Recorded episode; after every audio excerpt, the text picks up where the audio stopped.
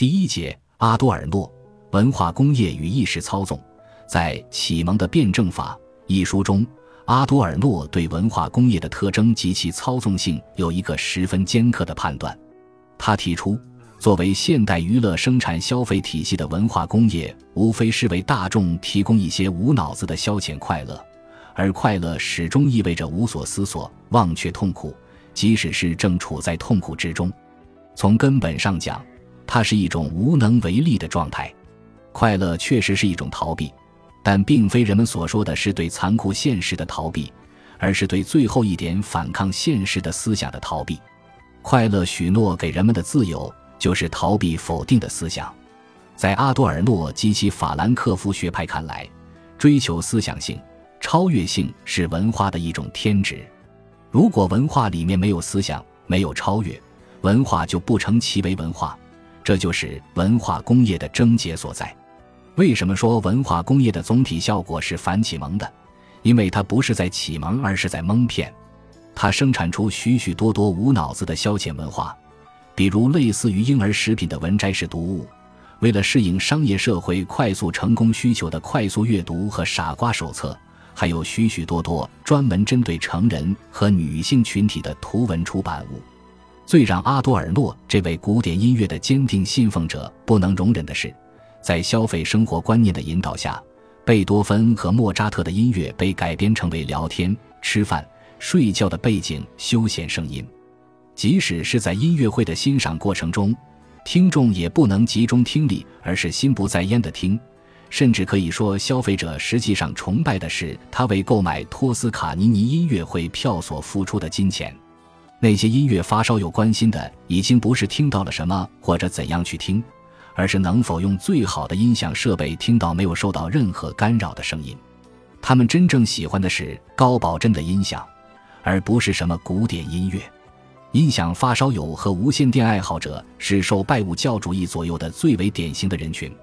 事实上，文化工业所进行的有组织的娱乐过程，同时也是一个有组织的施暴过程。它采用一些心理控制手段来制造出自动式的回应，并由此而削弱消费者个人的抵抗力量。从表面上看，文化工业生产出来的产品都很有个性。消费者也自以为享受了这样的产品，就会让自己显得很有个性。其实，这种个性不过是一些伪个性而已。文化工业的意识形态力量，恰恰体现在它用十分隐蔽的手段来达到意识的一致性和认同性，从而实现其全面的控制。在今天，任何人如果不能用时尚的方式来说话、打扮和生活，其生存就会遇到威胁。他要么被当作是傻瓜。要么被看作是偏激的知识分子，总之，他必须接受和赞同流行的大众文化，不然他就得不到现代生活的护照。在大众文化的生产体系中，是没有人可以与他分离开来的。尽管阿多尔诺声称要将文化工业与大众文化区别开来，但他在贬斥文化工业的时候，还是经常将文化工业与大众文化或者流行文化混淆起来。那么他所讲的文化工业究竟指什么呢？为什么说文化工业就不是真正的和优良的文化，而只是虚假的和劣质的文化呢？根据阿多尔诺的有关论述，他关于划分文化工业的标准大体有两层意思：首先，文化工业要突出其商业化的倾向，主要指商品生产及其交换价值已经成为了文化生产的基本形式和普遍法则。这种商品化和功利化的文化与原来的超脱性文化的创作理想相去甚远。其次，文化工业要突出其工业化的特征，明确体现在一些特殊的生产部门，比如电影制片厂、录音工厂、唱片公司、印刷工厂、广播电台、电视娱乐台、戏剧和音乐演出机构等。就其生产的动机和模式而言。文化工业以追求商业利润和同质化产品为目标，因而消除了文化固有的批判功能。事实上，在阿多尔诺的理论分析批判之中，文化工业与大众文化、流行文化、通俗文化、娱乐文化、同质文化等概念是可以通用的，因为他们都将艺术彻底的纳入到商业活动之中。将艺术和消遣调和起来，以便为娱乐的大规模生产服务。其实，这种娱乐不过是劳动的延伸，人们追求它，只是为了从机械的劳动中解脱出来，能够恢复精力，而再次投入到劳动之中。应该说是取乐代替了娱乐，而取乐使得所有需要思考的逻辑联系都被切断了。一般说来，文化工业向消费者承诺的是可以由此逃出日常生活的苦役，其实就是通过取乐来帮助人们忘却屈从的现实，并且变得更加服服帖帖了。这些结果都是借助其基本的操纵模式，即标准化、被动化和顺从化的意识控制来实现的。由于他对古典音乐的执着和热爱，由于他对音乐固有的情感刺激作用的关注。他将文化工业的分析批判集中在了流行音乐，尤其是在爵士乐上面。他之所以拒绝从斯特拉文斯基到阿姆斯特朗的音乐作品，主要不是因为这些作品是多么的通俗流行而受欢迎，或者是多么的刺激人们的情感，而是因为他们具有一种操纵性，往往会导致听众听力的退化和理解力的削弱。在阿多尔诺的文化工业理论中。有关流行音乐和爵士乐的分析批判，确实是他最为出彩的地方，但与此同时，也是他最遭一些批评者诟病的地方。这是因为他对爵士乐的评价过于片面，而带有十分明显的个人好恶。爵士乐是二十世纪以来最为流行和最具影响的一种音乐形式，并且形成了一个爵士乐的时代。爵士乐是一种典型的都市流行音乐文化。它往往反映和表达了现代都市人群的声音和感受，它的新颖之处不仅仅在于其乐器上面的创新和由此而产生的独特声效，而且还在于它的即兴演奏方式。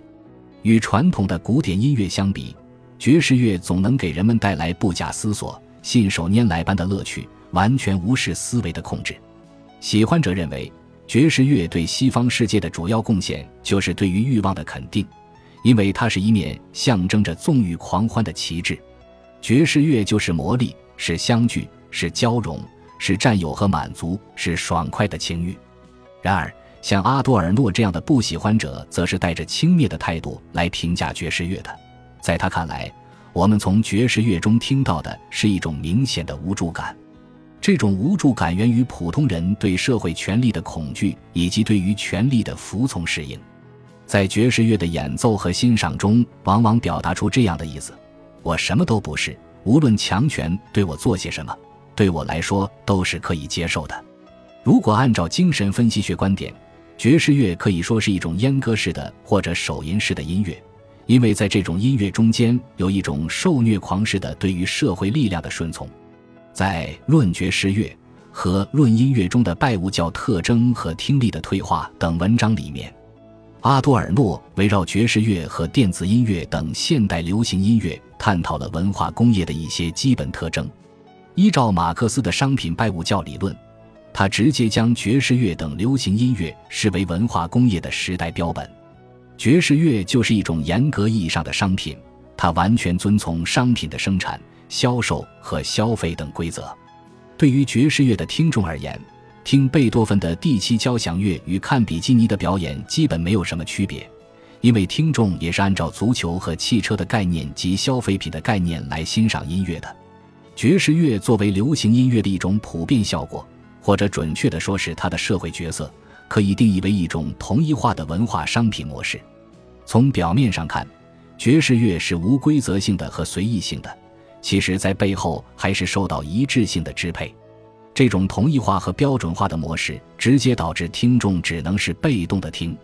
在爵士乐的创作和欣赏中，其音乐的意识和理解几乎都丧失了。因此，与音乐拜物教相对应的，便是听力的一种退化。这种听力的退化，具体表现为消费者要么是漫不经心的，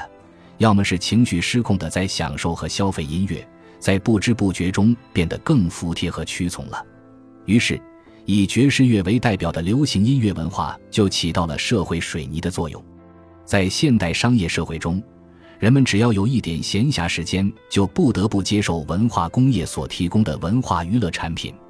这些产品在为消费者提供服务的同时，也将消费者模式化和一致化了。阿多尔诺还找到电影作为这种操纵模式的样本，